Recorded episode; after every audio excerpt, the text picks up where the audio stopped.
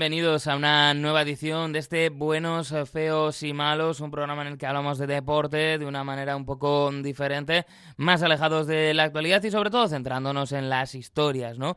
Y hoy más que historias podríamos hablar de historietas, porque lo que vamos a hacer en el día de hoy es fijarnos en una colección un tanto desordenada, de verdad, y en la que soy consciente que faltarán cosas. Eh, vamos a tratar eh, de repasar algunas obras y hacer algunas reflexiones sobre la relación entre el deporte y el mundo del cómic, está entendido en eh, sentido amplio. Es decir, tendremos, pues lógicamente, desde las propuestas europeas, también el manga japonés como obviamente, pues algunos guiños que ha habido desde el mundo superheroico estadounidense al mundo del deporte. Disciplinas variaditas, recuperaremos también una entrevista con un autor eh, que ha publicado un libro sobre la materia y por ello, pues yo creo que nos va a quedar un programa en este sentido bastante completo, porque eh, servirá también pues para apuntar en toda una serie de recomendaciones o incluso para animarse a revisitar algunas obras que puede ser que tengamos en la estantería, pero que hace tiempo no visitamos. Así que con ese marco del deporte y el cómic, pues vamos a querer pasar una buena hora, una hora relajada, y lo haremos también, como siempre en este programa, acompañados de música. Y a mí me apetece empezar pues con el tipo de música que me gusta ponerme cuando se acerca uno a la estantería, ¿no? O también, ¿por qué no? En los cascos, pues cuando uno va de tiendas, va de, librerías especializadas o no. Eh, te pones un poquito de, de, buena música y te dejas llevar y empiezas a perderte en los títulos. Así que vamos a escuchar el arranque de un discazo como es este King Fall You See the Birds de Nate Smith. La canción es Altitude y le acompañan Joel Ross y Michael Mayo.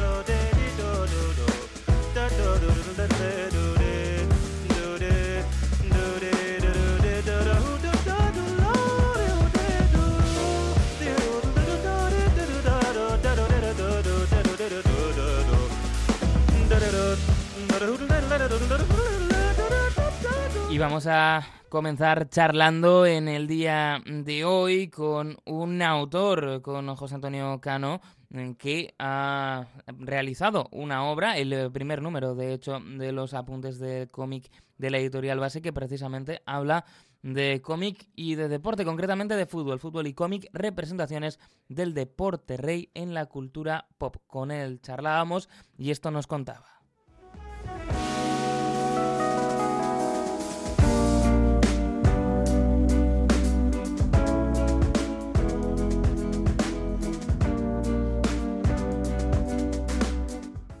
La idea de juntar estas dos pasiones tan, tan populares y que a veces parece que están despegadas, como son el, fútbol y, las historietas y el cómic?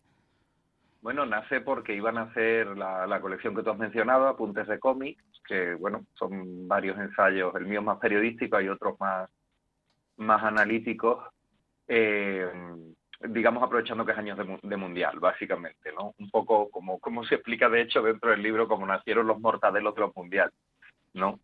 Buscándole un, enganche de actualidad. Eso es... Dime, dime. No, los, mortadelos que luego yo quiero entrar en profundidad, ¿eh? porque además eh, he hecho... Eh, no sé si la locura de leerme el último, el del Mundial de Qatar, que eh, tiene telita, pero bueno. es duro. sí, es muy duro, por eso luego hablaremos de ello. Pero, pero cuéntanos. bueno, el, el, libro hace un repaso de la relación entre fútbol y cómic, e incluso un poco al principio y al final de, fútbol y, ficción, ¿no? por decirlo de alguna manera, sobre todo asumiendo que el cómic hasta casi la mitad del siglo pasado, yo te diría que prácticamente hasta los 70-80, era un gran entretenimiento popular. Eh, esto parece a veces, sobre todo en España, que siempre ha tenido como una imagen muy, muy denostada, pero el, cómic acompañaba a los periódicos, acompañaba a la información. En el siglo XIX era bastante habitual que las crónicas periodísticas pues tuviesen una ilustración, de hecho eso lo contamos un poco en el libro, que, en Inglaterra a mitad del siglo XIX no había la fotografía, pues tardabas 10 minutos o 20 en hacer una foto y cuando era la final de la FA Cup, la primera competición de fútbol profesional de la historia, pues no podías hacerle foto porque los futbolistas se estaban moviendo y, la fotografía no los podía captar. Para que te hiciesen una foto tenías que estar muy quieto, pues más de un cuarto de hora algunas veces. Entonces lo que había era un señor que sabía dibujar y lo dibujaba muy bien. Y entonces la crónica de la final de la FA Cup del año 1870 y algo era un cómic, porque era una historia contada en, en viñetas secuencialmente, ¿no? Eh, aunque en realidad todo esto, aunque sea muy interesante, de hecho yo me habría escrito como cinco tomos en vez de uno, como es el libro, eh, el libro lo que hace es coger varios personajes o momentos que son eh, Capitán Subasa, lo que conocemos en España o en Europa como Oliver y Benji, lo conocemos por los dibujos animados, por el anime, pero en realidad es un manga, un TVO japonés que lleva 40 años publicándose. Todas estas leyendas urbanas sobre cómo es el final de Oliver y Benji, que, las cuento un poco y que no me voy a meter ahí ahora porque son un poco tal, eh, se desmontan muy fácil porque es que el manga no ha terminado. Ahora mismo se están publicando, creo que la última entrega es de diciembre, vamos, de, de hace un mes, de diciembre del 2023. Otro es Eric Castle, que es un personaje que es muy famoso sobre todo en Francia y en Cataluña en concreto. No, en el resto de España, salvo que seas muy cafetero del TVO o muy culé, no se suele conocer, pero es que es un, un TVO francés, una BD, una banda de cine, sobre un futbolista francés que juega en el Barcelona. Y luego a veces vive aventuras que tienen que ver con el fútbol, pero otras veces eh, resuelve misterios o se enfrenta a secuestradores, ¿no? Un poco mitad Johan Cruyff, mitad James Bond, que es un cómic que se publica entre el año 79 y el 92 de un autor belga, eh, Raymond Reding, Raymond Reding, pero es que no, no me atrevo a intentar pronunciarlo bien, me, sale eh, anglosajonizarlo y no, porque este señor era belga. Murió ya en 1999. Y luego hay un capítulo, por supuesto, de Mortadelo, de los tebeos de Mortadelo del fútbol, que tienen la doble curiosidad de que es el, el más veterano de casi todos los cómics que mencionamos en el libro porque el primer mortadelo futbolístico es del Mundial 78, el, primero que gana Argentina, ¿no? El, el, de Kempes, y desde entonces Mortadelo no se ha perdido ni un solo Mundial. Pero Ibáñez, Francisco Ibáñez, el autor de Mortadelo, odia el fútbol, no lo soporta. De todos los autores que, hablo, la mayoría son muy futboleros. Eh, hay, no sé por qué hay muchos del Barça, no debería haber un...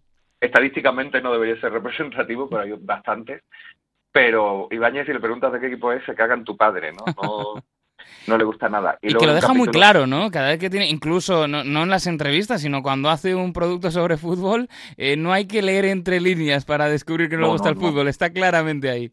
Para nada, de hecho, los mejores TVOs de Mortadelo de, de fútbol yo diría que son los del Mundial 82, que, que, me figuro que si has sido tan cafetero de leerte el de 2022, te, habrás leído en su momento. Y, son tremendos. Le, le mete una leña en el 82, que ni siquiera era el circo actual, pero a él en ese momento, que fue el Mundial de España, le parecía todo un, despiporre, ¿no? De hecho, es el fútbol que se romantiza, ¿no? Desde esto del odio al fútbol moderno se tiende a los 80. En los 80 ya estaba Ibáñez dándole al fútbol como si no hubiera mañana. Sí, bueno, de hecho, el, otro personaje que comentaba, Eric Castell, eh, ya tiene una crítica al fútbol moderno en los años 80, porque el autor Redding viene como él, casi toda su vida, yo creo que es de los pocos autores franceses, bueno, belgas, pero que trabajaba en Francia, eh, que se especializó casi exclusivamente en historias de deportes. Él tenía un personaje que era un ciclista, tenía eh, un, un TVO muy, muy loco, muy divertido, que era la sección R, bueno, sección R, que es, eh, además parece que hago una parodia de Napoleón, cuando intento pronunciar bien en francés, que son dos atletas retirados, un chico y una chica, que hacen de detectives en casos que tienen que ver con el deporte, es un veo súper loco, muy de los años 70. Y, y este tío venía de la formación, era, el estudio Bellas Artes, pero era de formación cristiana católica, como mucha gente alrededor de la revista Tintín, como en su momento el propio Ye, aunque luego evolucionó hacia, hacia otros lugares y él tenía esa idea del deporte como, como formación, deporte de cantera y tal. Entonces ya en los 80 que empiezan los primeros grandes fichajes internacionales, que el fútbol se empieza a hacer mucho más multinacional, en el sentido de que los equipos empiezan a tener y las ligas intereses económicos en sitios muy diversos, eso a él no le gusta nada y, y por eso mete a Eric Castell en parte en el Barça, ¿no? Para hablar de la filosofía de la masía, ya ves, él no, él, eh, este hombre Redding no llegó a ver al Barça multinacional de verdad que hemos visto otros posteriormente, porque él se quedó en la primera Copa de Europa de, de Johan Cruyff. Entonces, nosotros ahora criticamos el fútbol moderno, que es muy criticable de hecho, como niños de los 80 y de los 90, o sea, estamos romantizando cosas que al, a la gente de entonces le parecía mucho peor de lo que nos parece a nosotros ahora Cristiano Ronaldo.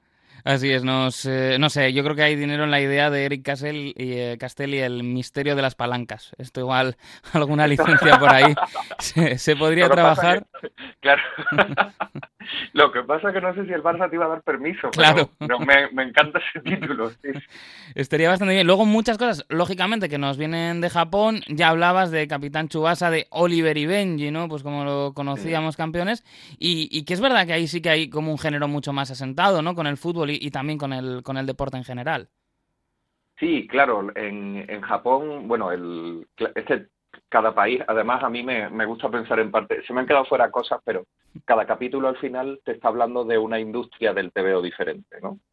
usando, usando a cada personaje. Y en, en Japón hay una, eh, un género que es el Spokon, que es el manga sobre deporte, que normalmente hasta que aparece Subasa, hasta que aparece Oliver y Benji, pues los mangas sobre fútbol eran eh, muy, muy minoritarios. Igual antes de Capitán Subasa se habían hecho tres o cuatro en, en toda la historia, mientras que mangas de judo o de béisbol, que eran los deportes más populares en Japón, o de boxeo, que en los años 50 también se hace muy popular, había a patadas, se editaban 10 o 12 cada año de cada cosa, porque la industria japonesa es probablemente junto a los superhéroes de Estados Unidos, que encima vienen dopados por el cine, es la única industria que se ha mantenido igual de potente eh, después de la crisis de los 80-90, que, que, por ejemplo en España pues deja de haber industria del TVO, ¿no?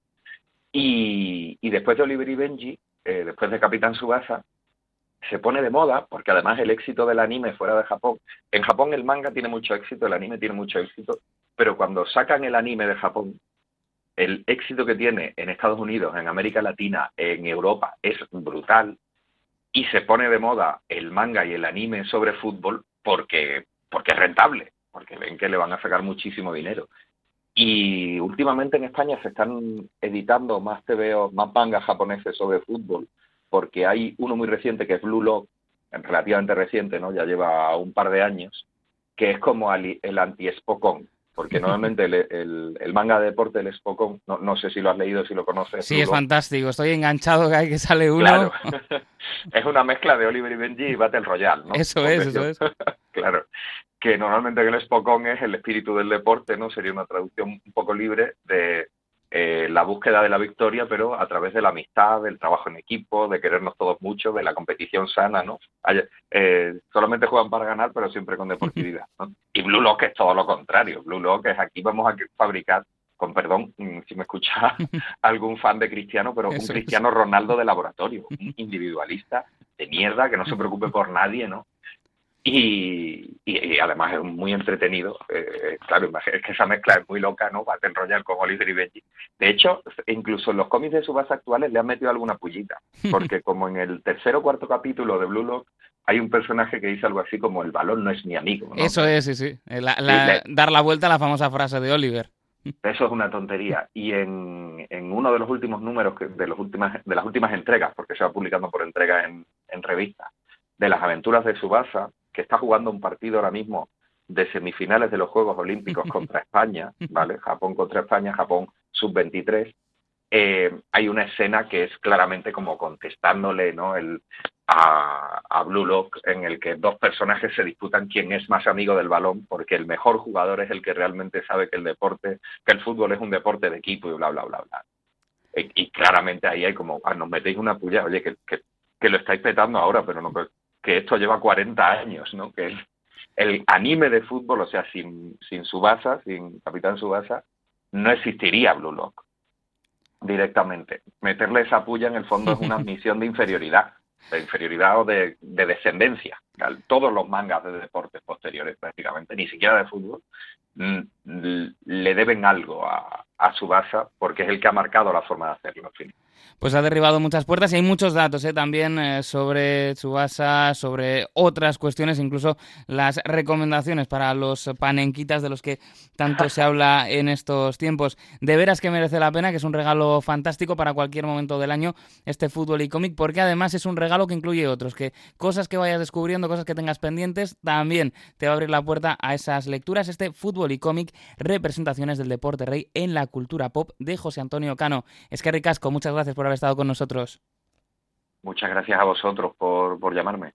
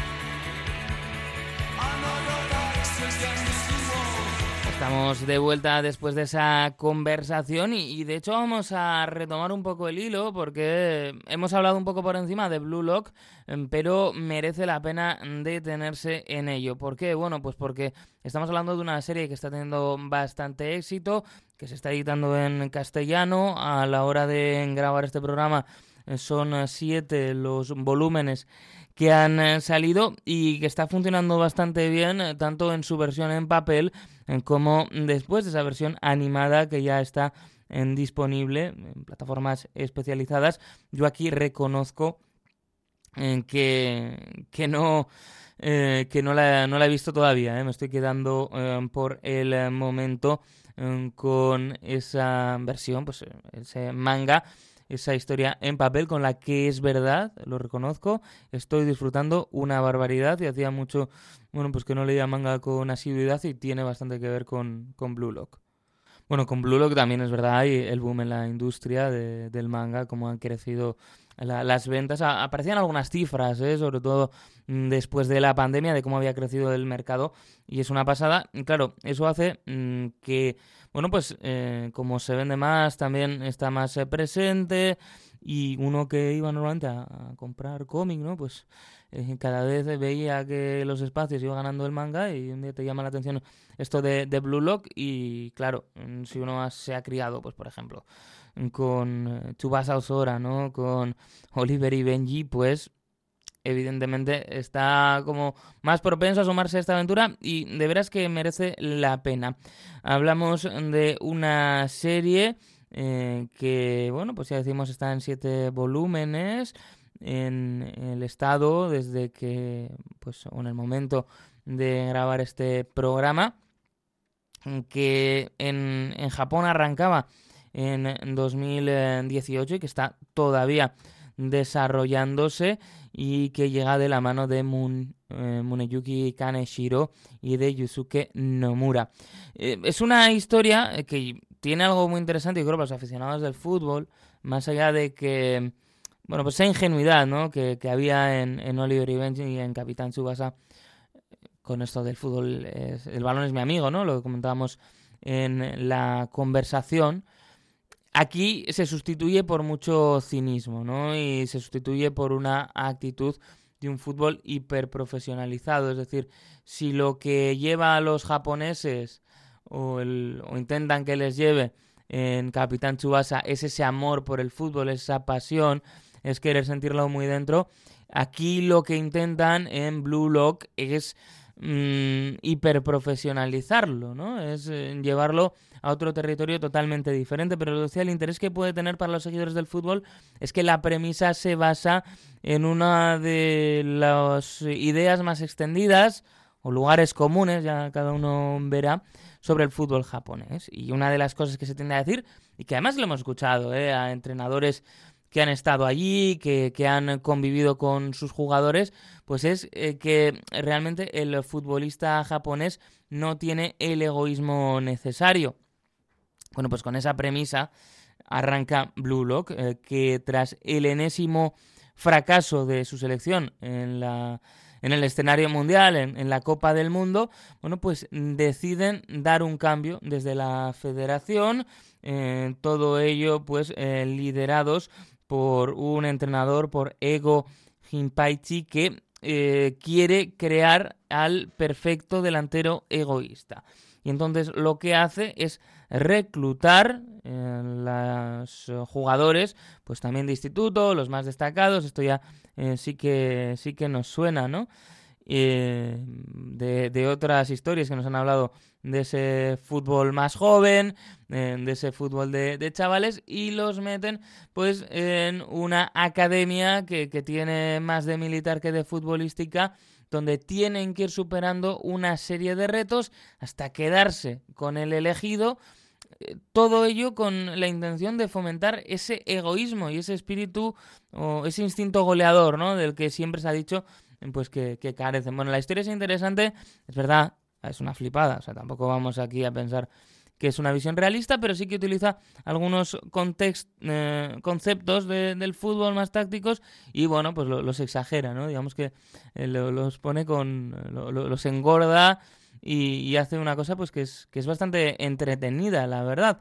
Eh, la cosa está, está funcionando. El, protagonista que, que, nos dan es en este caso Yoichi Isagi, eh, al que vamos siguiendo en ese camino por la Academia Blue Lock.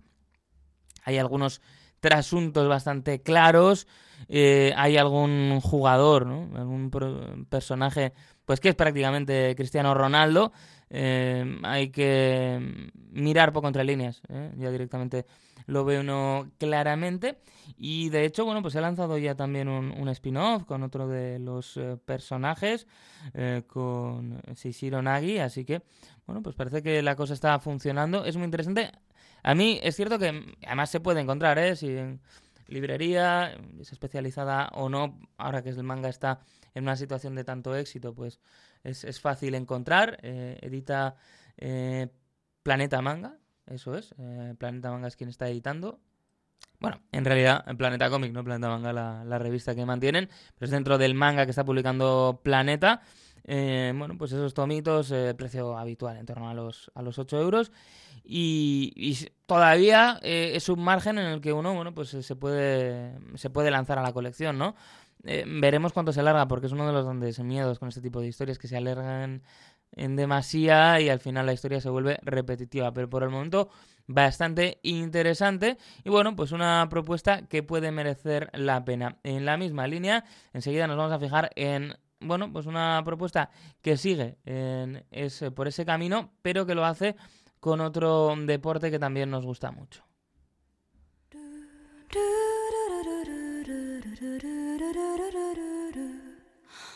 do do do do do do do do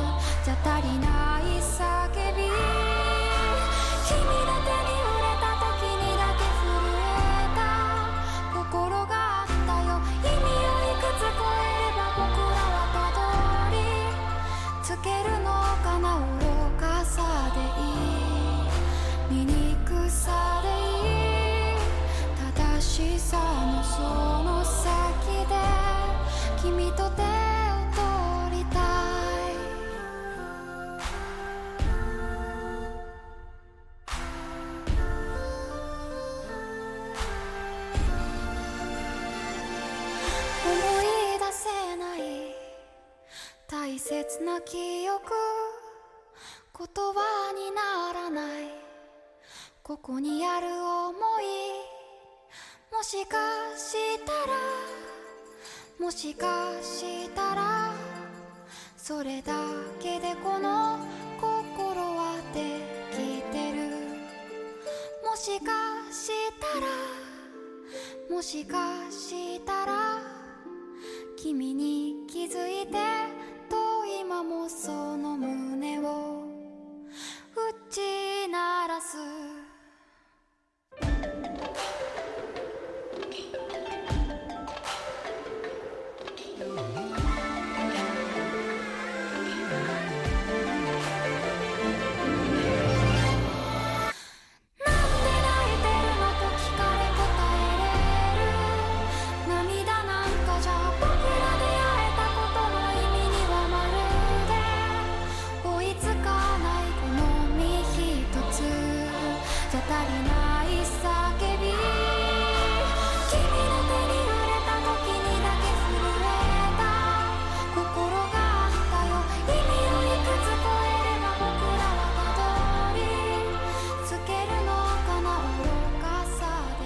Son Radwimps con Toaka en Susumene, una, bueno, pues una banda que ha tenido ¿eh? bandas sonoras también eh, conocidas y que le han eh, permitido romper la propia barrera de, su país.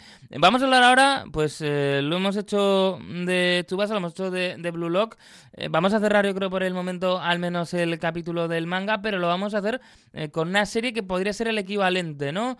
A Capitán Tsubasa, pero para el baloncesto, como es Slam Dunk es verdad que se ha hablado muchas veces de futbolistas, algunos incluso ya retirados porque el tiempo pasa así, pero que sí que habían visto en su infancia y juventud eh, la serie, sobre todo de televisión, de Oliver y Benji, y que eso como que les había marcado, ¿no?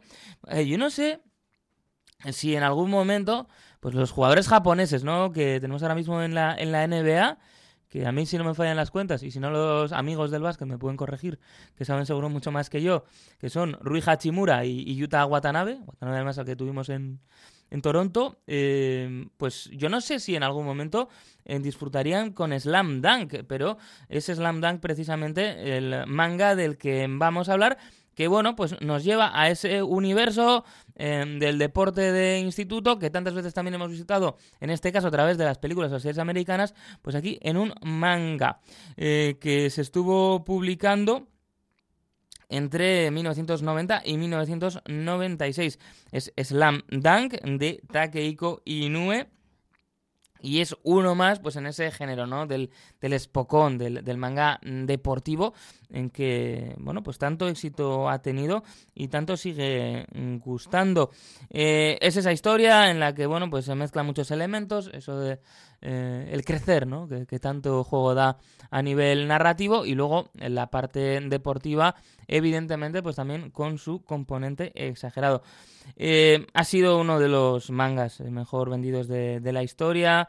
Eh, pues habla de 170 millones de, copias en, todo el mundo, en diferentes ediciones. Y eh, además, de la misma manera, ¿no? Que al, creador de Oliver y Benji le hemos visto en muchos campos y en muchos lugares siendo reconocido, pues también al, creador de Slam Dunk también se le hizo el reconocimiento correspondiente, en este caso por parte de la Federación eh, japonesa de baloncesto mm, por su esfuerzo por haber popularizado el deporte en el país, ¿no? Porque es verdad que, joder, parece complicado, pero mm, es que de cualquier tema casi que se nos ocurra, pues hay, hay manga, ¿no? Esto es algo al final que a nada que mire un poco, eh, pues, pues lo hay. Yo me estaba acordando, por ejemplo, de... Yo aquí eh, recuerdo haber visto la serie, ¿eh? no, no haber leído, pero eh, no sé si alguien más recuerda eh, Amasando Japán, ¿no?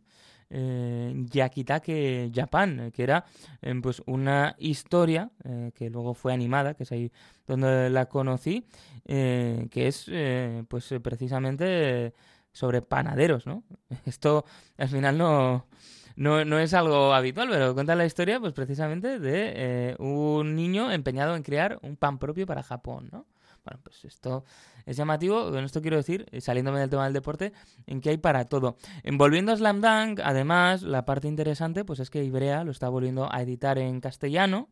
Eh, que arrancaba yo creo por el mes de noviembre del año 2022 con esas ediciones eh, que se están produciendo en tomos dobles, ¿no? Mm, que es un formato que se ha puesto muy de moda eh, eh, pues eh, porque algunas de las series más exitosas han apostado por ese formato que bueno pues es, es, doble es doble de precio en este caso nos movemos en torno a los 14 euros por tomo y sobre todo el exitazo de Tokyo Revengers pues es el que ha empujado un poquito a que ese formato tome más fuerza Así con Slam Dunk, pues también una obra que, bueno, yo creo que se puede encontrar en ese sentido eh, con cierta facilidad en las eh, librerías y que se une pues a otras que también están teniendo éxito en este género. Ya hablamos de Blue Lock, pero hay otros deportes que también están representados. Hay uno, por ejemplo, de, de voleibol, ¿no? Como es IQ, que también eh, lo está editando Planeta. que es verdad que, viendo el, Yo he pensado en alguna ocasión, ¿eh? Digo, ojo, esto igual esto igual me lo, me lo leo. O así tengo para hablar con, mi cuñado que, jugaba a voleibol. Pero el, caso es que son bastantes números, ¿no? Para los que, los que saltar. Entonces, pues eh, creo que están ya en torno al 14 por ahí, quizá alguno más. entonces eso hace pues que sea difícil saltar. Evidentemente el manga, ¿no? El tomo pues no, no es muy caro, eso permite también el picoteo. Y yo creo que es una de las razones personalmente por las que eh, bueno pues eh, está creciendo tanto no sobre todo en el sector juvenil quizá eh, diferenciado con otros sectores mm, pero a esta todavía no me he atrevido a saltar como pues sí con alguna pues que he decidido darle una oportunidad a los primeros números pero que no está nada sencillo. Por ejemplo, pues a través de una recomendación tuitera del gran Íñigo Elosegui, pillé el eh, primer número de Yamaguchi Pedal, que no está editado en castellano, me compré una versión en inglés, pero luego vi que, claro, había que tirar de, eh, mercado secundario, eh, por eso de no estar editado y que, se me iba bastante de precio. Esta habla de ciclismo y bueno, pues es bastante interesante. Ahora vamos a fijarnos en otras cuestiones y bueno, iba a decir que me iba a poner el disfraz. Yo no sé si un disfraz o directamente una capa, porque vamos a hablar también de un clásico del cómic deportivo o del cómic con personajes deportivos que tiene también a uno de los grandes héroes de la historia del medio.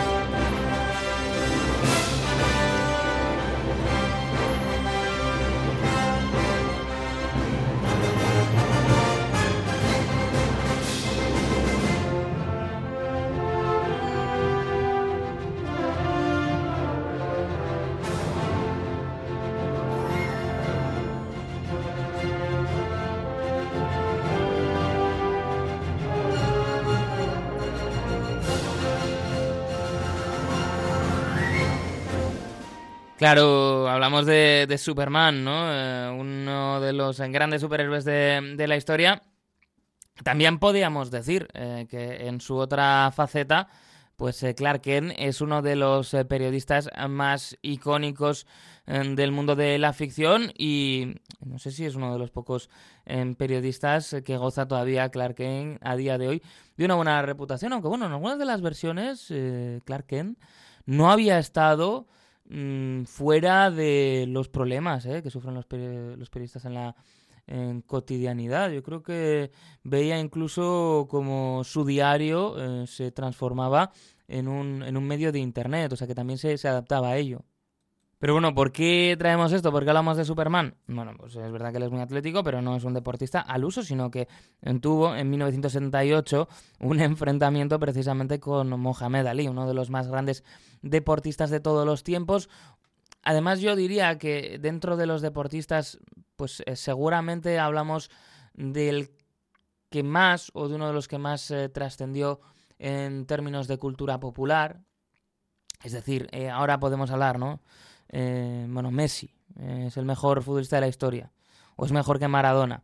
bueno, pues eh, futbolísticamente tendremos muchos argumentos. En términos de cultura popular, mm, Maradona eh, jugaría en otra liga, ¿no? Una liga como la que juega eh, Mohamed Ali, no tanto simplemente por lo deportivo, sino por todo lo que trascendió y lo que se construyó en torno al, personaje. Y Mohamed Ali, de hecho, tuvo la oportunidad en 1978 de meterse en un ring con el mismísimo eh, Superman. Bueno, la, la, historia es bastante curiosa. querían aprovechar, ¿no? Pues también esa imagen y juntar a los dos iconos y el cómic, que además todavía se puede, se puede encontrar, lo, lo lo reeditó eh, Comics hace unos añitos y no, no es extraño encontrarlo, pues llega de la mano de dos eh, históricos, de dos grandes del mundo del cómic como Neil Adams y Danny O'Neill y nos eh, cuenta pues cómo unos alienígenas, esto es un típico, muy clásico, han amenazado la Tierra, la van a destruir, pero la manera que tiene la humanidad de salvarse pues es peleando, pero no peleando colectivamente, sino seleccionando un campeón que sea el que eh, de alguna manera eh, defienda los designios de, la humanidad. Entonces, claro, eh, ¿a quién quitas? ¿Con quién te quedas? la humanidad en ese momento dice, a ver, si aquí hay que pelear, mm, nos vienen a la cabeza dos nombres el de Superman y el de Mohamed Ali. Bueno, pues los meten en un ring y los ponen a, pelear. Eh, es una prueba del, nivel ¿no? que, llegó a tener Mohamed Ali. Eh, en lo que se refiere a su representación popular, de cómo se le veía, ¿no? Eh, para, pues sabemos que es un cómic, pero para que te plantees leer un cómic en el que, pues a lo mejor este tipo, sin superpoderes, puede derrotar al mismísimo Superman. Eh, el rey del mundo, eh, como así se le llamó, como también esa fantástica biografía de David Remnick sobre eh, Muhammad Ali. Y ahí pues lo, fue y se midió incluso al mismísimo Superman en un cómic, bueno, pues que no es una obra maestra, pero que mm, se gana, yo creo que de sobra ese sitio en la, en la colección y que, bueno, pues así como una cosa particular que junta el deporte, la cultura popular y los eh, cómics, eh, pues yo creo que funciona bastante bien y que, ¿por qué no? Pues merece la pena eh, hacerse con, una copia. Hay también alguna otra cosilla que, mezcla. ya decía yo que iba a ser una, bueno, pues una selección un poco así caótica, ¿eh? como me gusta que, sea, pero eh, no es la única ocasión en la que vemos em, practicando deporte a los superhéroes. Em, por ejemplo, en, en 2019 eh, la, la USGA, con motivo del US Open, lanzaba una, un cómic especial en colaboración con, con, Marvel para que los Vengadores explicaran los conceptos básicos del golf a los más eh, pequeños. Bueno, algo bastante llamativo, y no sé si solo para los más pequeños, eh, porque la, la portada, eh, viendo en este caso a Hulk junto a Pantera Negra en uno de los míticos carritos de, de golf, Hulk un poco rabioso, como, como él acostumbra, eh, por detrás a, Thor haciendo lo propio, pues yo creo que es eh, con Viuda Negra y con Miss Marvel, que van un poquito por detrás, y arriba, ¿no? en la parte superior del, del carrito de golf, está eh, Iron Man terminando el swing, eh, a ver, no es aquí por ponerme, no estoy yo mucho mejor, pero es verdad eh, que, se le ve el swing un poco robótico. Yo creo que Tony Stark seguramente en su tiempo libre tiene mejor swing, pero también creo que con la armadura eh, pues tiene que ser complicado. Y al que se ve arriba también ese ojo de halcón, yo creo que está intentando alcanzar la bola a golpe de, flechazo, ¿no? Bueno, pues una curiosidad también, esto eh, se puede encontrar por, por la red, no, no está editado lógicamente por ese carácter especial, pero es también una cosa llamativa y una cosa, bueno, pues diferente en esa relación entre el cómic y el deporte.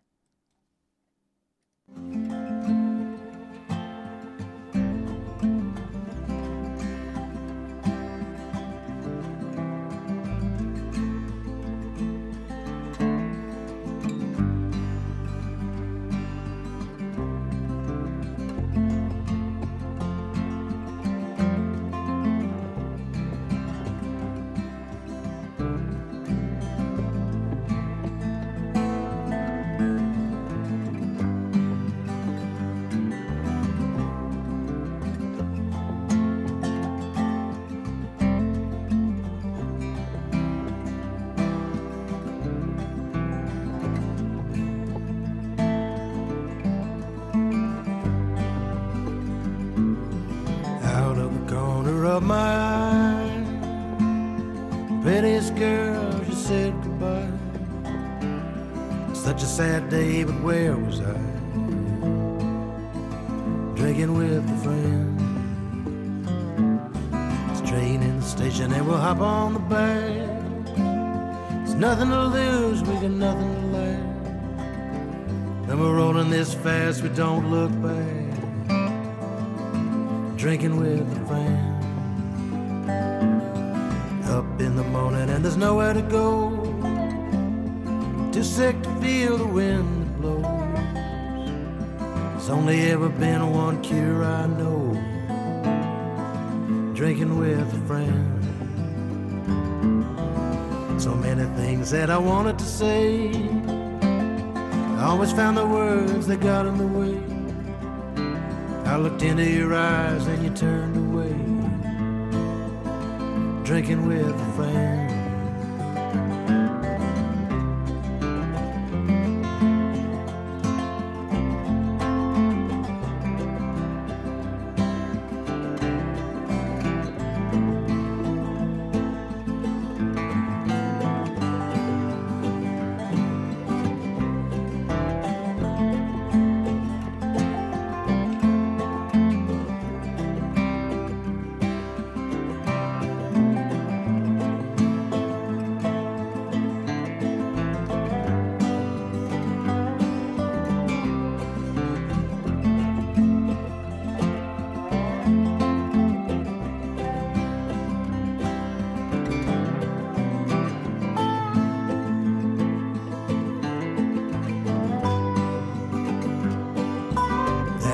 bottom and my blood's run thin.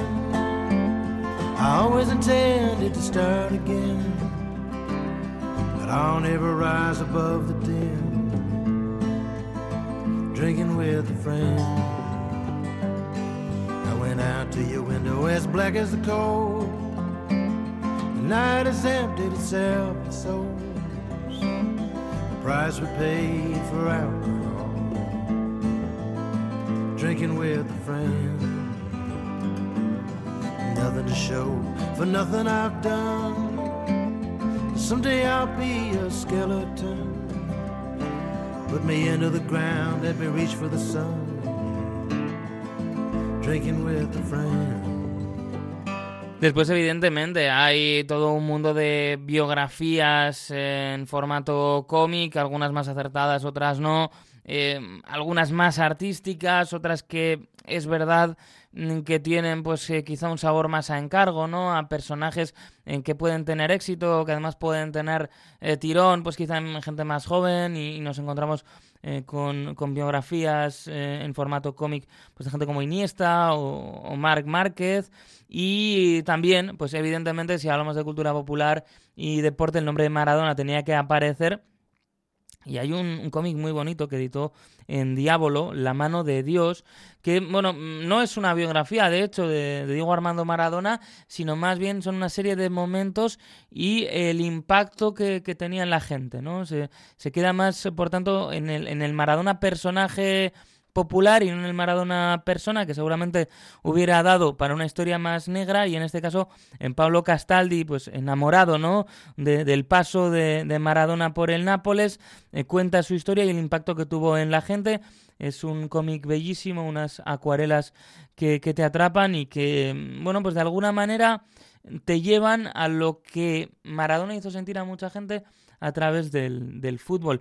Y luego hay algunas otras que, ojo, es una pena que todavía eh, no, no, hayan sido publicadas en castellano, eh, como por ejemplo el Bull on Parade, que es una novela gráfica de Wilfred Santiago que cuenta la historia de Michael Jordan. Estéticamente es, es muy interesante. Y bueno, pues es un autor que ya tiene ¿no? una experiencia en haber realizado este tipo de biografías de deportistas. Había contado la historia de una leyenda del béisbol como Roberto Clemente y lo había hecho con éxito y en este Bull on Parade pues cuenta la historia de, de Michael Jordan en esos Chicago Bulls y bueno, eh, no es tampoco en internet no es difícil de encontrar ¿no? eh, a un precio eh, asequible, como decíamos, en esa edición en inglés, ¿no?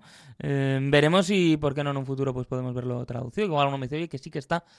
A mí no me suena porque no lo he visto y frecuento mucho eh, tanto la parte del cómic ¿no? como la parte del deporte, sí que algo que hubiera salido en esa intersección eh, me extraña que se me hubiera escapado. Pero bueno, pues una serie de recomendaciones, evidentemente hay muchas más, de las que podríamos hablar largo y tendido, pero era charlar un poquito de algunos cómics, mangas que tienen que ver con el deporte. Con esto, pues vamos a cerrar este episodio de Buenos, Feos y Malos, hoy con un tono muy agradable, ¿eh? con un tono mucho más optimista. Serán los nuevos eh, comienzos. Nos vamos a marchar, en este caso, escuchando a Doug Paisley con este End of the Day. No es el final del día, pero sí de nuestro programa. Hasta la próxima. Agur.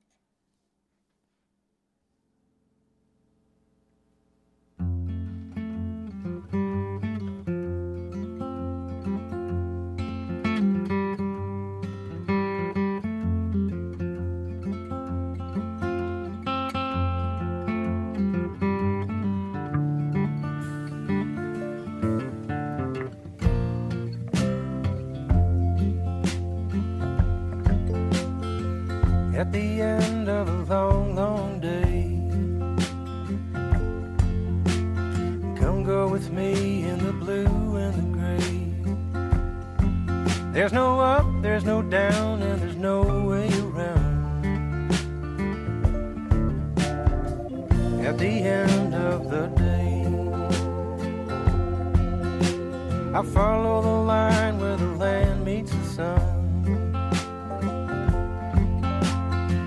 to the hills where the dark has begun. My fears are reserved for the deeds of the day that are faded away. I'm gonna get by, I'm gonna get through when the well runs dry.